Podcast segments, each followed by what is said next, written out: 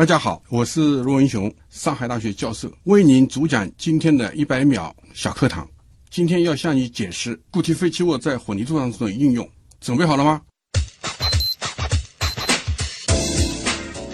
水泥以及混凝土是无机非金属材料中应用最广的一个建材，它具有价格低廉、使用可靠、适应性强、经久耐用、维修方便等特点，所以它的地位和作用是其他任何材料所无法比拟的。在基本建设和国家经济建设中发挥极其重要的作用。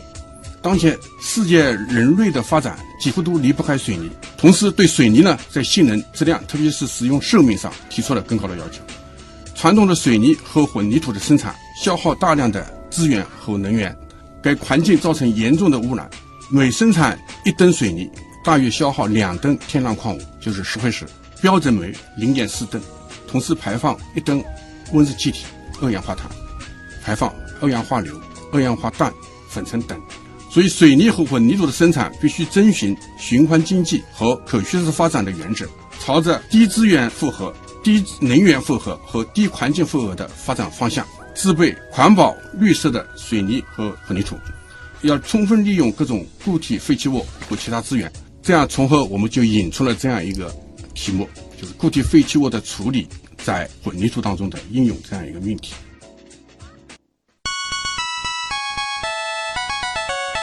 节目准备好了吗？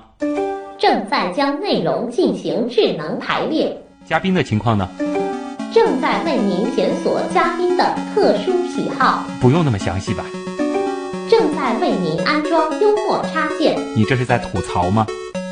正在为您更换全部文字素材。正在删除您的幽默基因。已将节目专业程度调低到百分之三十五。好了好了，马上开始节目吧。正在为您开启极客秀。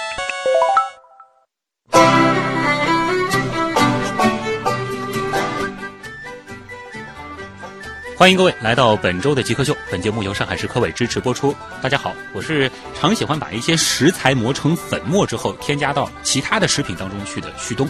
大家好，我是把固体废弃物超细化磨成微粉的陆文雄。对。虽然虽然我们都是在磨成粉末，但我那个磨好像比较简单，但是要把固体废弃物磨成微粉，关键还能够再进行利用，这个当中其实并不是像大家想象的就单单是磨那么简单的啊。首先先介绍一下陆文雄老师，他来自上海大学化学系，他是教授啊，那也是长期从事固体废弃物的处理和资源化，同时呢也会制备各种新型的建筑材料。所以今天呢，我们的节目就会围绕固体废弃物的再利用来展开。当然，我们首先先会通过极速考场来认识一下陆老师是怎样一位人。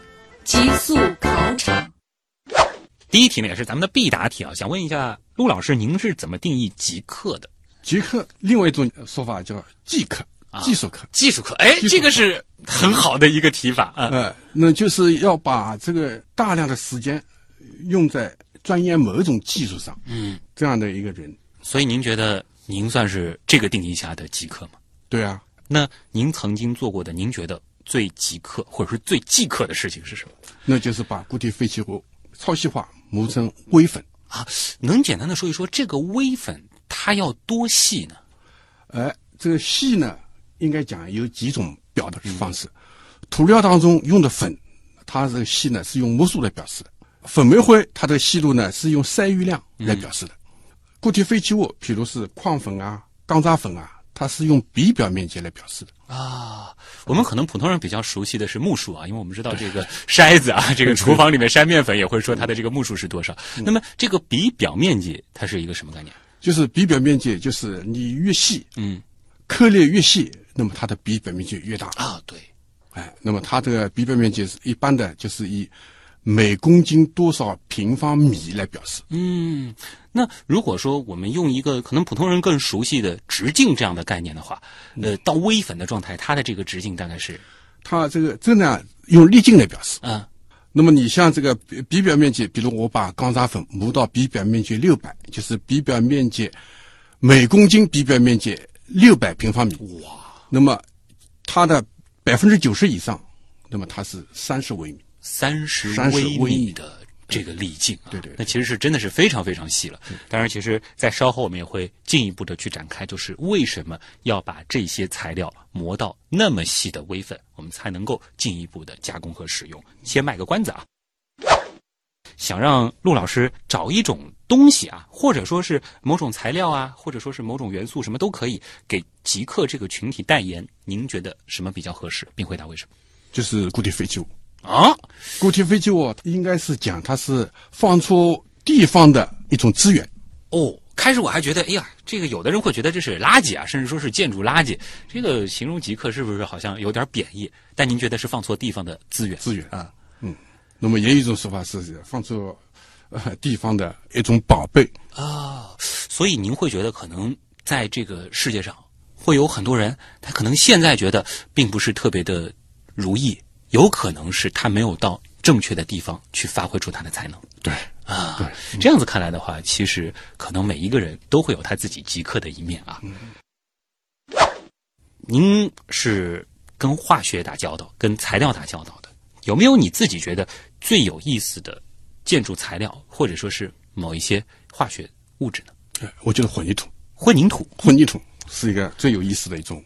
为什么呢？这能跟我们展开一下吗？呃，因为它这个混凝土呢，它是那个使用量最广泛的一种无机非金属材料，建筑材料，很多地方都用了它。嗯，桥梁、高楼大厦等等，道路等等都可以用的它。它的原理能和我们简单的说一说吗？为什么？哎，本来看上去好像是这个呃稠乎乎的这个东西，它凝固了之后就坚硬的像石头那样，而且稳定性特别好。哎，那么混凝土呢，简单的解解释呢，它是就是由石子、嗯，沙子、水泥、水来组成。嗯，那么按照一定的比例搅拌，放在某一个模子里面固化了，就成为一种混凝土了。嗯，那为什么这些比例能够使它达到那么优良的这个性能？固化以后，它的强度非常好。嗯，像那些石子什么的，在混凝土当中，它是起到一个什么样的作用石子呢，它起到一个固料的作用。啊？那么沙子呢，所以这个石子呢叫粗骨料，嗯，沙子呢叫细骨料，嗯。那么水泥呢，它是叫胶凝材料，啊，再加水。那么，那么一般的情况下呢，石子呢并不是一样的颗粒大小，嗯，它是有大大小小的，沙子也是大大小小的。这样的话呢，那么它们可以相互填充。嗯。水泥应该讲，这个是假如是不加其他的超细粉的话，水泥是最细的，它是嗯。发生缪的筛余量，嗯，就是它可以填充 那些空隙，就是可以这样理解吗？就是说，混凝土它其实是呃，既有化学的原理在里边，也有物理的原理在里边，几种特性混合在一块儿了，它才变得呃如此的好用。这种材料，对对对，它遇水就呃产生化学反应。嗯那么刚才讲的这个颗粒的大小，它起一个填充作用，嗯应该是物理的一个作用。哎是，原来是这样啊。嗯，想问一下，您所取得的最后一个学历，当时的毕业论文做的是什么我就是大学毕业，啊？这个的话，其实背后可能会有很多的故事了。那您当时学的是什么专业呢？我是学的是冶金物理化学，冶金物理化学。冶金物理化学嗯就是化学呢，它分四大化学，嗯，无机化学、有机化学、分析化学、物理化学。嗯，那么我学的是物理化学，然后其中是冶金这个方向。哎，对对，叫冶金物理化学，所以最早您应该是和这个金属打交道的更多一些。跟金属打交道，这个其实又是一个后来就跟金属的渣打交道了。啊。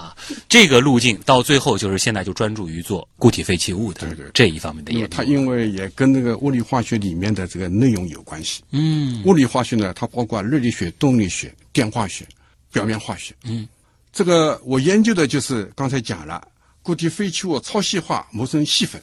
在表面化学里面呢，它有这么一段，小颗粒的性质，就是你磨的越细，小颗粒越小，它的比表面积越大，啊，活性越好。然后它表现出来的这个性质和大颗粒的时候表现出来的性质是不一样的。完全不一样。这里是已经逐渐触及到这一次的一个核心的原理了啊。好，有没有特别感谢或者是特别崇拜的人？没有，我特别感谢的就是小学的班主任，哦，他对我非常好。嗯，其实我学习当时也是一般性。那么当时呢，我们读书的是五十年代嘛，啊，老师跑了好多路来来家访。无意之中，他发现我在看一本书，就标点符号，有关标点符号的这样一本书，就是看到我这一点，经常表扬我。那么说我能够啊，所以 其实，在童年啊，遇到一位好老师，真的是会影响一生。对对对，他等于是一下子发现了你不为人知的一面，然后从这个着手，又激发了你求知的这个兴趣。对对对，啊，嗯，他可能会觉得，哎，一般这个年纪的孩子不会看这样子类型的书。接下来呢，想问一个和您这个行业有关的问题啊，就是说，在比如说进行固体废弃物处理的时候，我们是不是说会有一些设备，或者说是有一些材料，我们是离不开的呢？您能举一个比较有代表性的东西吗？材料，它这我主要是这个，就是把工业固体废弃物，就是钢厂的这个钢渣，嗯，叫冶金渣，电厂的粉煤灰和脱硫石膏，嗯，加以利用。嗯，那么主要的途径也就是把它超细化磨成粉。啊，超细化的话是用要用到什么样的设备呢？那么一个就是比如这个呃力磨啊，嗯，一般的这个这个磨粉的设备就是。磨粉的设备。好，那就想问一下了，这样子一台磨粉的设备啊，这个是可以在这个工业上使用的，通常一台它的这个造价要多少钱？造价之前呢，好就是一般的这个呃磨机磨的，嗯，后来这个大概在九十年代还是哪个时候，宝钢它进口了一个律师母，嗯，整根线大概花了一个亿吧。这个价格好像有一点高啊。那么他就把高炉渣磨成粉，嗯，它细到什么程度呢？就是就每公斤地表面积四百平方米。哎，我忽然想到了一个比较好的东西，就是说磨出来的这个产品，嗯，哎，比如说现在可能比较常用的这些粉，它的这个比如说一吨的价格是多少钱？呃，它把高炉渣磨成粉，刚才讲的那个那个粉，它这个一个代号叫 S 九五级矿渣粉。嗯，它的售价随着这个水泥的涨跌，它也涨跌，嗯，基本上相差水泥一百块，一百块啊。水泥卖四百块，他卖三百块。哎，那通常是就比如说像现在，它大约是一个什么样的价格现在水泥涨到六百，大概它四百八十五百啊？这是一吨。一吨。好，这是一个不错的单位啊，总算有一个不错的单位了。因为接下来我就想问了，您一年的收入去买这个超细粉，大约能买多少吨呢？一年一年我现在大概是一万块钱一个月，可以很好。哦，您是直接把这个数字告诉我们了，也不卖关子了。好好好，这个感谢陆老师的诚实了。这个其实我们也都理解，因为毕竟您是大学的教授嘛，呃，我是退休的，而且还是 退休的这个教授，所以说呃，基本上是这样子的一个收入水平啊。好，也不为难您了。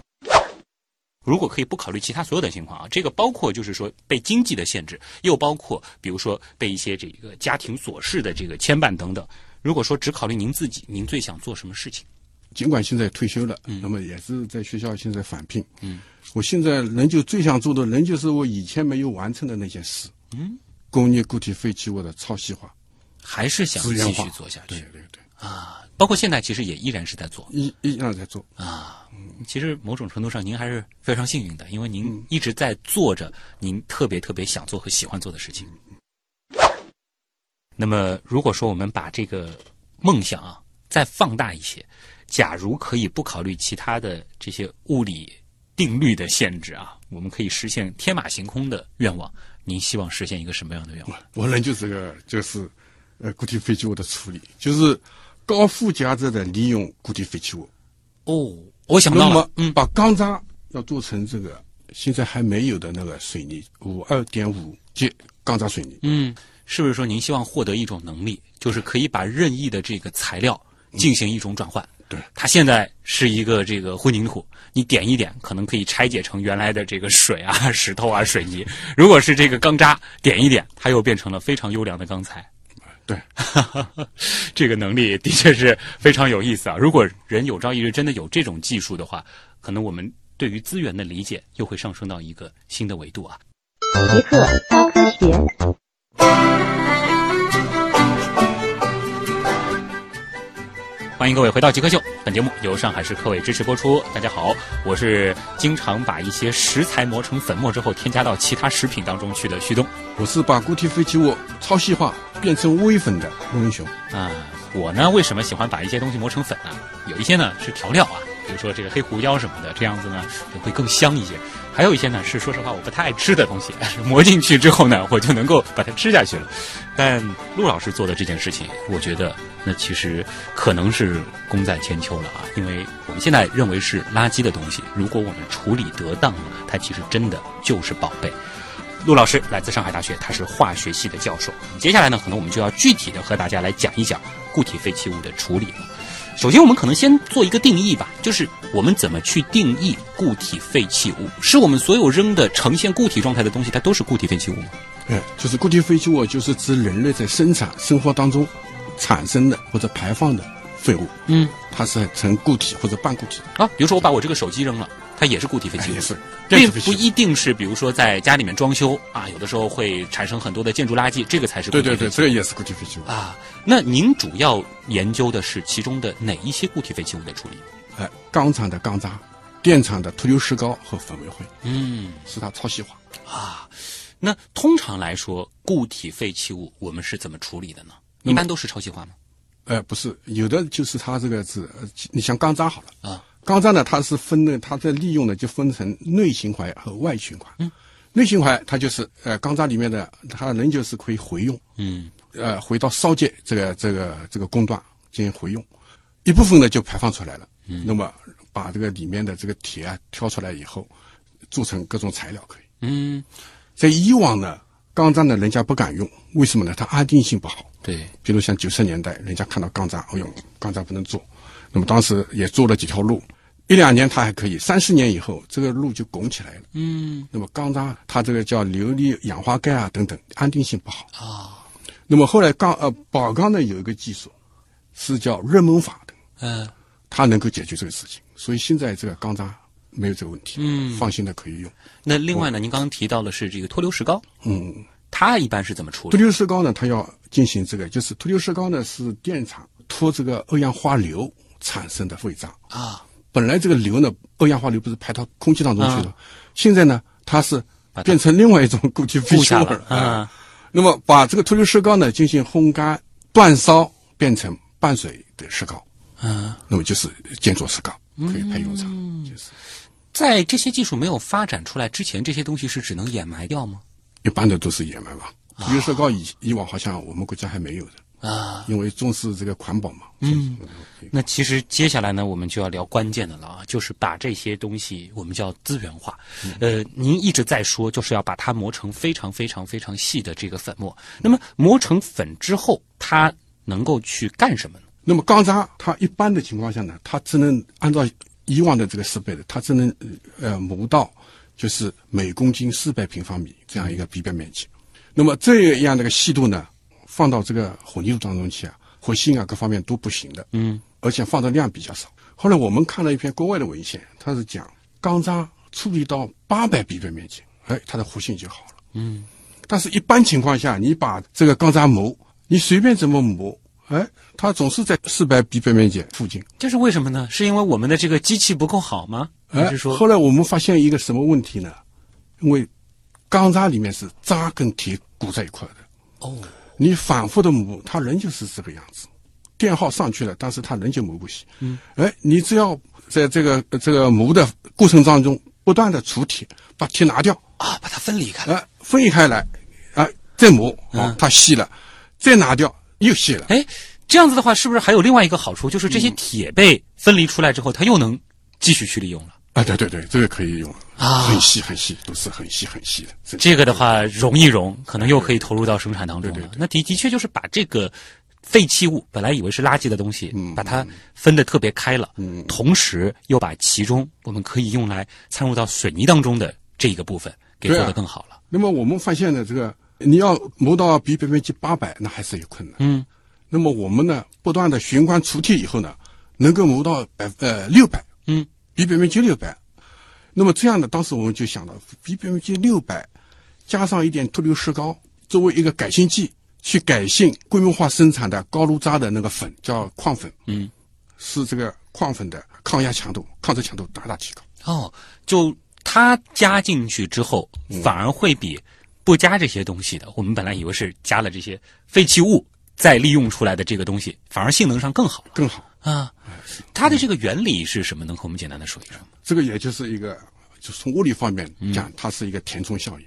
啊，因为刚刚才讲了，水泥它是八十个微米，嗯，做成混凝土以后，它肯定还有八十微米的孔。嗯，那么我现在是这个钢渣磨到比边界六百，它是三十微米，那么这个孔可以填。它其实填到了填本身充水泥里面的那些，对它密实性当中去了。密实性好了，嗯。密实性好了，那么它抗压性好了，嗯。抗渗性好了，其他的都都好了。啊，这个东西其实我而且呢，它可以嗯。提高它的早期强度。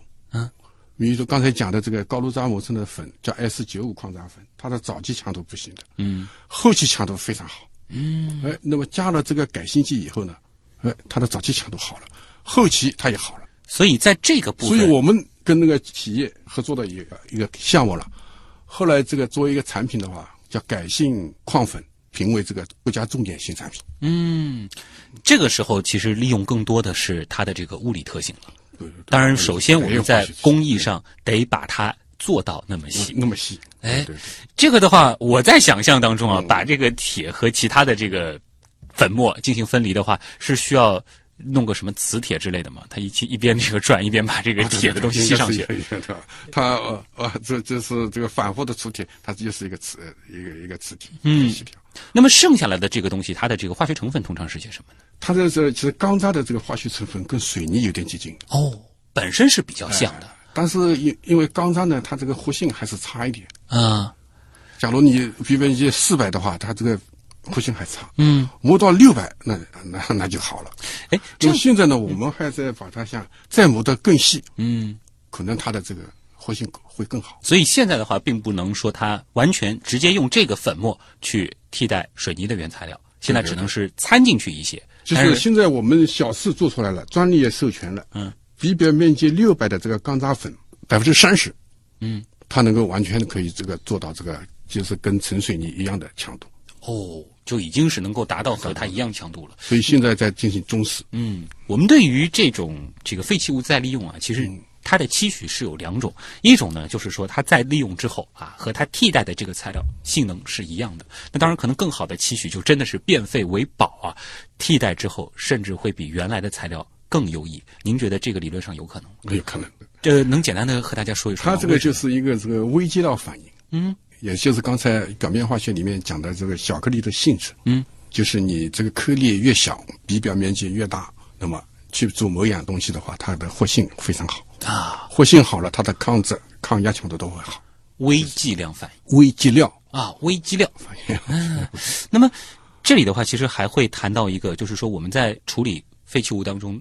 这个过程当中，它必然会涉及到一个成本的问题。您前面其实也提到了，就是说现在来说，我们这个粉末其实是会比水泥的这原材料便宜一百块钱的。呃，那么进行这样子的这个工艺处理的时候，可能我们更多的会去算这个经济账，它的这个性价比怎么样？应该还可以。我们大概磨一吨钢渣粉，刚才讲的磨一吨六百比表面积的钢渣粉，大概七十五度电，啊，这个还是不算高的，就是您其实已经谈到了一个很重要的，就我们在讨论环保问题的时候，必须去考虑的，就是我们在做环保这件事情的时候，会不会额外去消耗资源，而这个东西是不是平衡的过来？对对对，啊？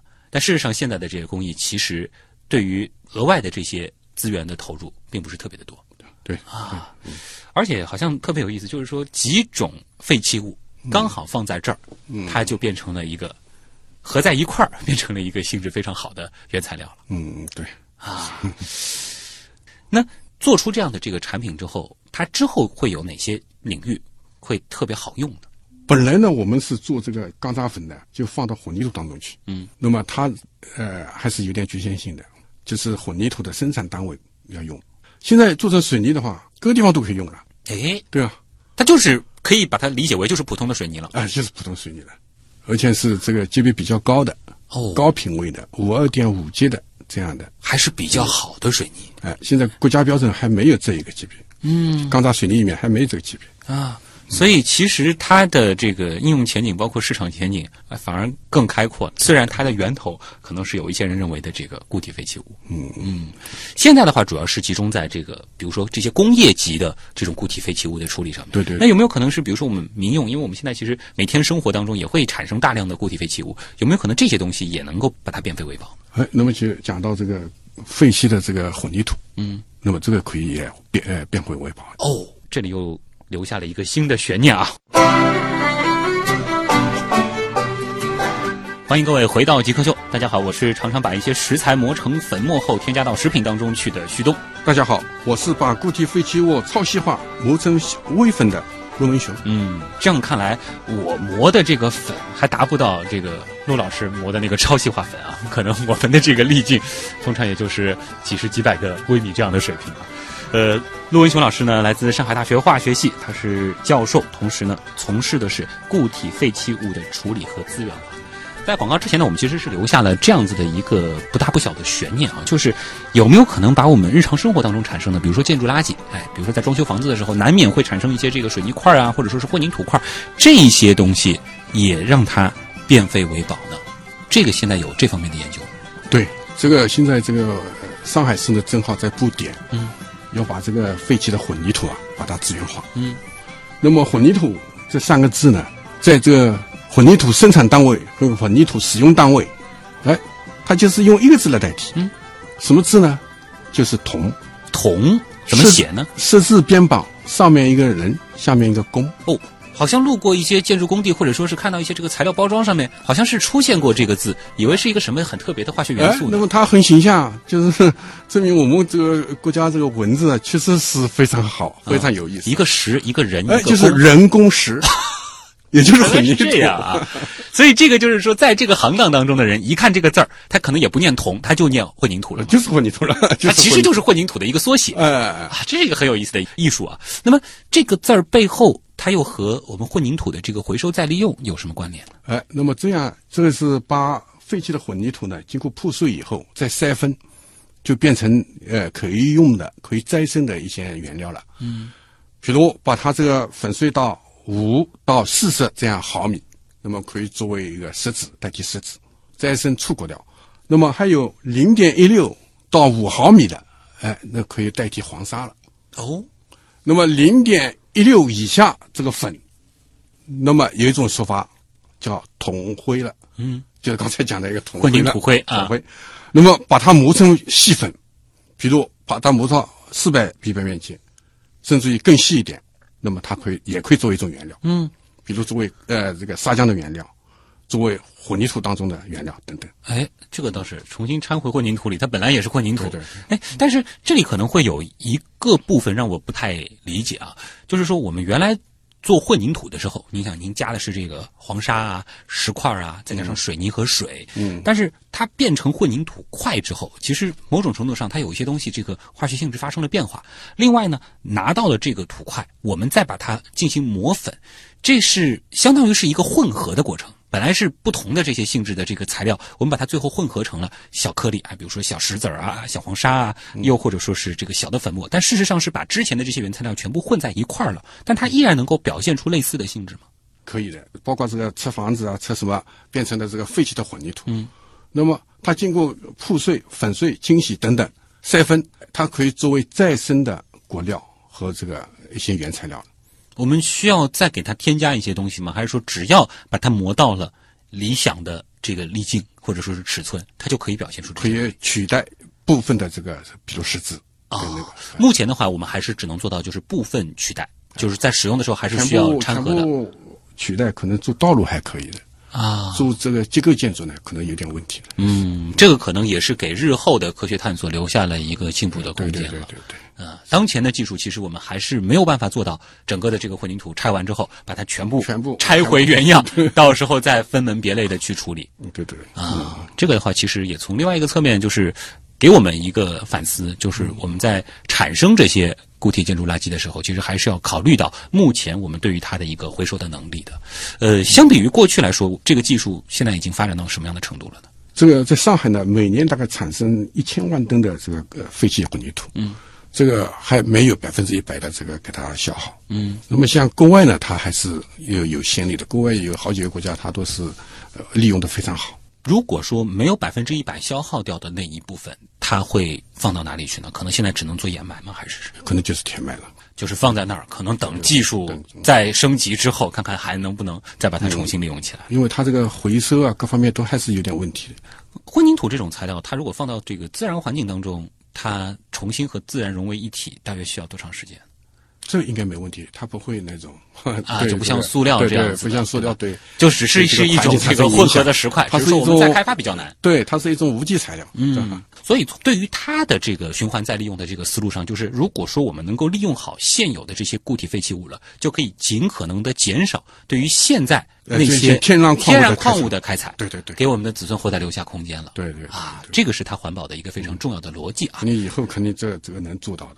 对，这随着技术的那个可以做到。嗯，尤其是很多城市还是在进行这个建筑的更新换代啊。那么这个时候能够少去动啊，我们说留给子孙后代的财富，那越少肯定是越好的。嗯，哎，这里其实又要回到，就是您是一个什么样的契机开始进入这个固体废弃物的这个领域的研究的？因为刚才我讲的这个，我是上物理化学这个这门课的，嗯，里面有表面化学这一章，嗯，那么有小颗粒的性质这样，正好这个有企业有这方面的需求，那么大家就这个啊、一交流就是觉得哦，这个把这个各种粉这个超细化，那是一个很好的一个一个项目。啊，您开始是专门教这门课，对，教教物理化学这门课、啊里面有这么章节，就是主要是讲这一块儿的，所以您对这一块本身是比本身就是有。一些熟悉，然后刚好其实有这一方面的需求企业有需求嘛，啊然后合合作。你们就想到了，其实这个当中的这个性质是的确可以呃那么。就就搞产学研，嗯现在是产学研用，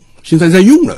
嗯，这个其实是蛮有意思的。那您觉得就是说进行这一方面的这个工作研究，或者说是产学研用，有什么样的这个乐趣吗？或者说是是一个什么样的出发点，让你觉得对这个事情值得你投入这么大的精力呢？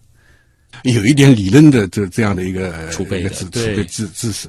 那么企业呢，它有这个需求，那么它也愿意把这个东西能够做做，那么我们就一拍即合了。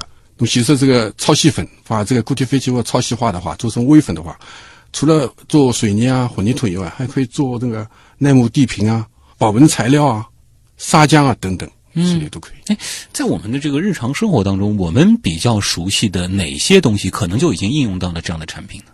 你像这个呃砂浆，砂浆啊，现在这个叫叫商品砂浆，嗯，就不允许你自己在那里拌，它是专门做成一袋袋的干粉砂浆，供应给这个，那如果我装修房子什么的，对对对，就会用到这个了。对对，装修房子，可能他已经这个砂浆已经给你批好，已经弄好了啊，就是可能我住的这个商品房里边儿就已经用了这些材料了。建筑商他已经把肯定要采购这个混凝土，他也不能自己搞，是商品混凝土，嗯，砂浆也是商商品砂浆，这样可以可以保证质量，这样。这个也大量的粉煤灰啊，嗯，这个矿渣粉啊，还有其他的，比如刚才讲的铜灰啊，嗯。都会放到里面去。其实您这边主要专攻的这些产品都是比较源头的一些原材料了。嗯。这个的话可能会我们普通人不会那么直观的看见，但它其实会渗透在我们熟悉的生活环境的很多的地方啊，有可能就是这堵墙的后面就已经有这样子的成果了。嗯嗯，对。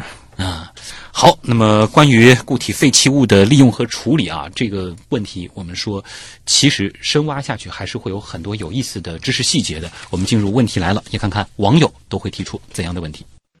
问题来了问，题来了，问题来了，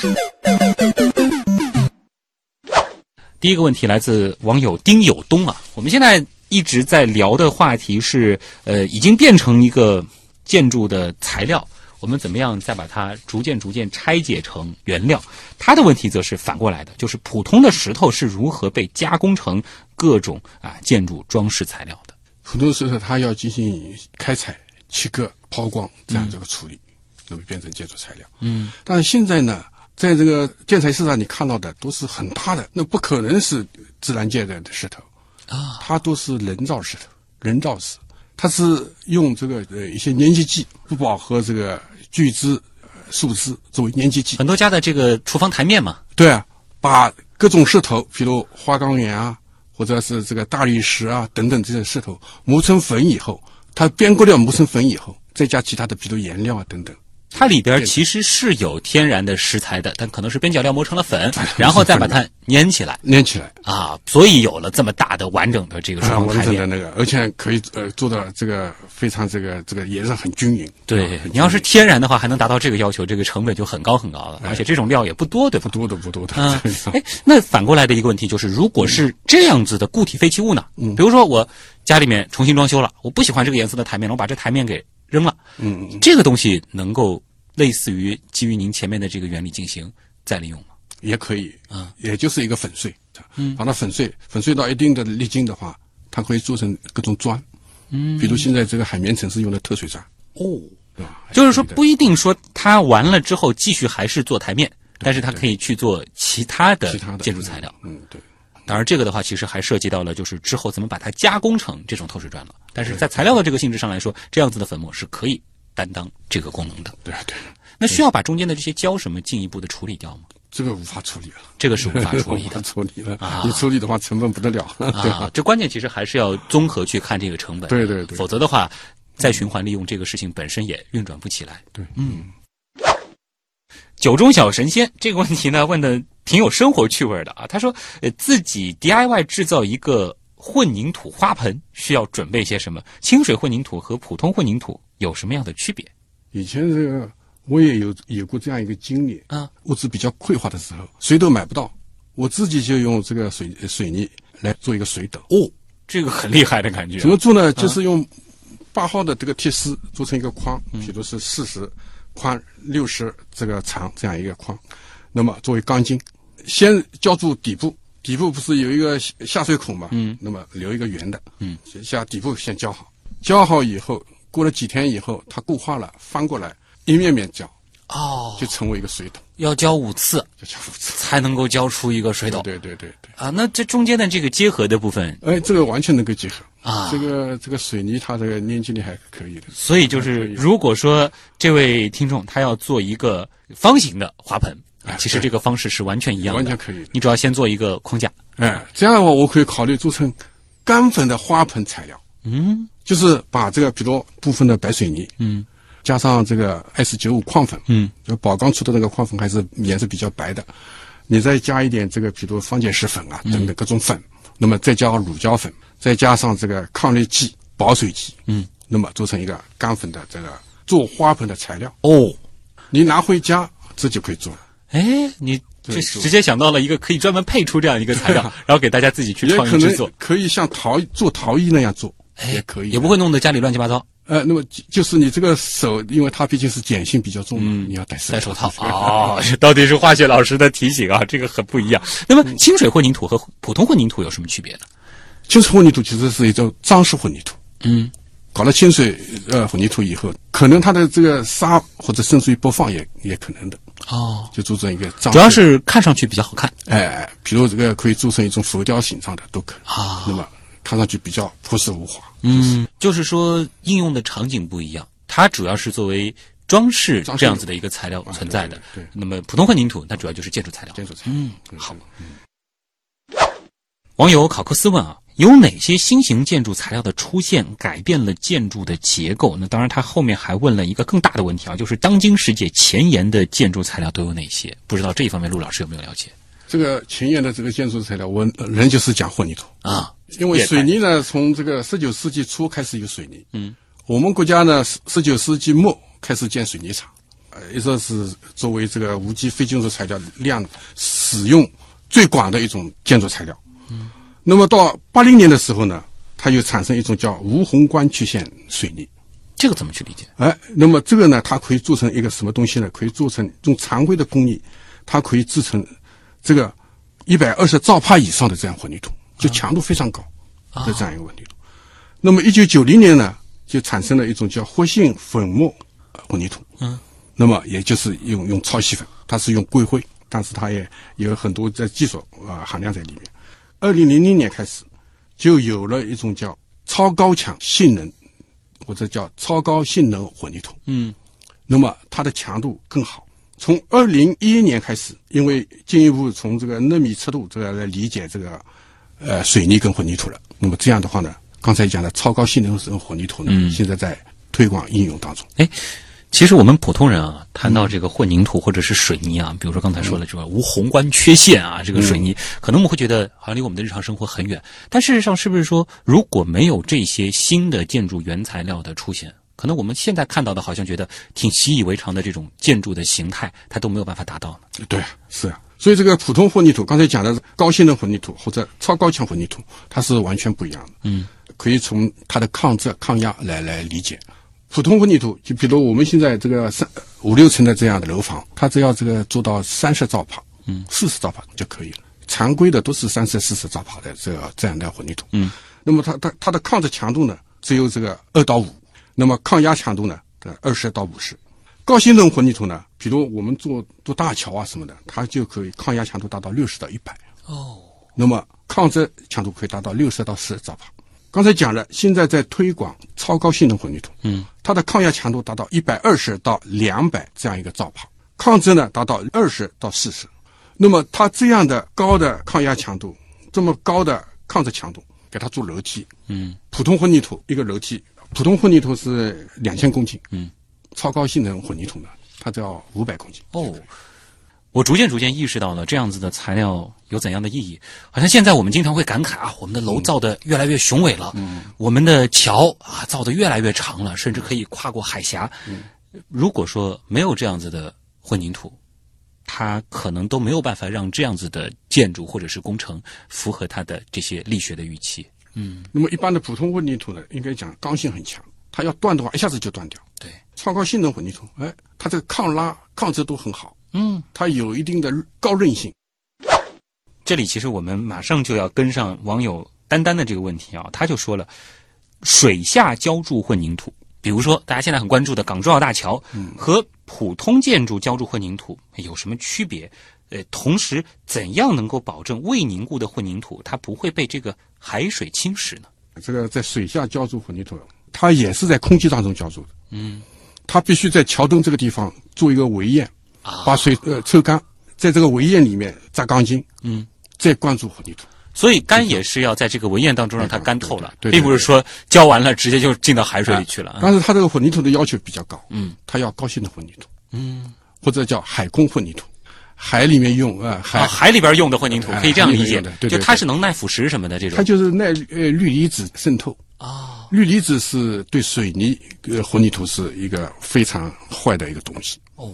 所以在水泥里面，它有一个指标，就是你这个氯离子含量不能超过百分之零点零六，哦，就万分之六不能超过，包括混凝土你也不能超过，嗯，否则的话它要腐蚀。对，那么海空混凝土呢，它是密实性非常好，它加了，比如加了超细粉，嗯，硅灰，硅灰是一个什么概念呢？它的这个百分之八十的细度都达到这个一个微米。哦。因为我们普通人可能看到一堵墙，觉得它是密实的不得了了。但如果说你放大的去看，用显微镜去看，它其实里面是充满着孔隙的。我们要防止这些水，或者说尤其是海水，它的这个入侵的话，我们就必须在非常非常微小的情况下，也尽可能的把这些孔全部填满。对，对对对，要填满，啊，是它的密实性好了，抗渗性就好了，抗氯离子的这个强度就好了。包括抗冻啊，那这里其实还有一个问题啊，也是这位网友问的，他就说了，哎，比如说我国现在这个高铁啊，或者说有非常多的这种高等级的公路啊，好像说这种桥梁当中也是大量采用钢筋混凝土，而不是用哎很多建筑当中现在特别流行的钢结构，这个又是出于什么考虑呢？钢筋混凝土它毕竟是价格来的便宜。啊，性价比，而且这个应该是维修也方便，嗯。这个为什么呢？维修方便。哎，这个水泥，你比如有一个有一个缝啊什么的，你用用水泥给它啊，再一浇，对对，就相对来说它还是比较稳定的。对对对。啊，这个否则的话就得整个换这一个钢结构了，容易腐蚀嘛。对吧嗯，这还是一个钢结构，它是经常要维修成本比较高的啊。虽然说钢结构它本身其实在结构上还是有很多优势的，但是如果说到这个材料的这个应用上。肯定在一些特殊的场景，它还是有一些局限性的。所以刚才人就回到那个海工混凝土，刚才是讲的要放超细粉，对吧？那么是做成高性能混凝土。那么同样的，你陆地上的混凝土呢，它也有这样一个东西，你不能是这个缝隙太大。嗯，你缝隙太大的话，比如这个缝隙比较大的话，它水进去了。嗯，水泥是需要水的，但是等它固化以后，你有了缝隙，水进去了，那么是一个灾难。啊，但是这里我又想到了一个问题啊，因为您提到了就是这种超级粉添加进去，嗯，其实我们普通人经常会说一个比喻，就是我们怎么样把一个杯子装满啊，先加石块，再倒沙子，最后倒水，类似于这样的一个例子。当这些超细粉添加到这个混凝土材料当中去的时候，是不是说又和本身我们现在可能很多场景下对于这些材料的轻量化的这个需求相悖了呢？感觉好像加了更多的东西，它的密度变大了呀。密度也差不多，密度是差不多的，应该是差不多。啊。这个是为什么呢？这个它的这个重量都是应该是每立方混凝土大概是两千四百公斤左右吧，嗯，两千四百公斤左右。其实并不会有这个重量上太大的差距的，不会的。嗯。反而它的这个强度啊什么的，密实性是会更好。哎，哦。刚才讲了这个这个就是绿地上有空隙，水进去了，水它是少有的，它的固体体积比液体大，对，所以呢结冰了的话，哎，你结冰了要进去，反复的几年下来，它就裂开了。比如公路上有裂缝了，好，呃，下雪了，结冰了，撒这个溶雪剂，溶雪剂都是含氯的，我是最简单的就是工业食盐，是。那是雪上加上了，哦，所以氯离子进去了，可能在纬度比较高的地方，经常会下雪、所以我我想大的。概北方的这个公路啊，损坏的要比南方要快，可能反过来的话，就是如果是建造的话，它的这个等级或者说对材料的这个使用，可能会更考究一些。所。以也公路上准备也用这个超高性能混凝土，嗯。密实性好了，哎所以这个行业可能这个前景也是会越来越好啊。有位网友叫西米露啊，他问说：“这个现在呃，国外或者说世界上有没有一些呃可能更加先进的，或者说是在这个一线的这种处理固体废弃物的经验，或者是有没有类似的团队呢？国外呢，像美国，它这个每年产生一千七百万吨的这样钢渣，它是全利用的，全利用。全利用的，也包括刚才讲的内循环、外循环这样利用。嗯那么我们国家可能没有全做做到全部，嗯，所以说我们追赶的这个空间主要是在哪里呢？是工艺上吗？还是应该是这个一些技术上，或者是这个一些应用上。啊？就是说，一个就是说我们要想到更多的应用的场景，嗯，使得对于这件事情本身它有更大的这个经济或者说是利益上的这种需求和驱动。另一方面的话，就是工艺上了，这些废弃物拿来之后，我们能不能达到我们预期当中的应用目标？哎，我们国家当时也这个钢渣处理啊，它也是设了很多点，嗯也投了很多钱，很多大钢厂都有。那么后来都纷纷关掉了。嗯为什么呢？就是它只能磨到比百面积四百。嗯，这样的话，人家这个水泥厂，包括混凝土的生产厂，他不欢迎。网友芙蓉问啊，做这一行会不会特别艰苦呢？感觉天天跟这些废弃物打交道，应该是讲比较艰苦，的确是比较艰苦的。艰苦，而且这个经济效益也不是太好。哦是讲社会效益、环境效益应该是非常好的啊。假如你能够是确实是超细化了，比如我这个把某一项东西，比如粉煤灰超细化了、推广了、应用了，那就好了。比如我这个现在也也准备在做这样的一个东西，也是超细化，比如粉煤灰超细化，能够达到五个微米。这样的话，你比如塑料袋可以做塑料袋的填充量，哦，做这个汽车的保险杠啊，保险杠不是塑料的吗？对做橡胶里面代替碳黑，这样的效益就来了。对，就我们目光要放长远。对你当下看可能还没有想象中的那么的回报很高。嗯嗯。但如果说有一些关键性的难关攻克了，那它一下子就可以铺的特别开了。对啊，你现在现在这个粉煤灰，比如这个买一百块钱，嗯，假如你做成超细粉了，那可以两三千块钱，哦，你觉得离这一步还差多远？看也不是太远了。我们主要是做原料的？嗯接下来就要靠，就比如塑料厂，它是不是能够有用？嗯橡胶厂，它现在在试，嗯他也觉得好像这个好像有利可图，嗯。对吧？哎，那做这一行的话，对于这个学科背景有什么要求吗？化学应该是没问题学化学应该没有，学学环境的也应该没问题。啊，化学、环境、物理啊就这些相关的它这个。门槛也不是太高啊。门槛其实并不高，关键就是你要静得下心来，对对对对对然后能吃苦耐劳。对对对。但是这个未来，在陆老师看来还是比较光明的嗯啊。超细化，我觉得是固体废弃物的一个方向吧。嗯那也是祝愿啊，陆文雄老师的这个心愿可以早日实现。那也再次感谢上海大学化学系的教授陆文雄老师做客极客秀。我们下次面对固体废弃物的时候，我们就知道了，它不仅仅是垃圾，在未来它有可能是非常重要的资源，甚至是宝贝。谢谢陆老师的到来。谢谢。那么以上就是本周的极客秀，我是旭东。本节目由上海市科委支持播出，咱们下周见。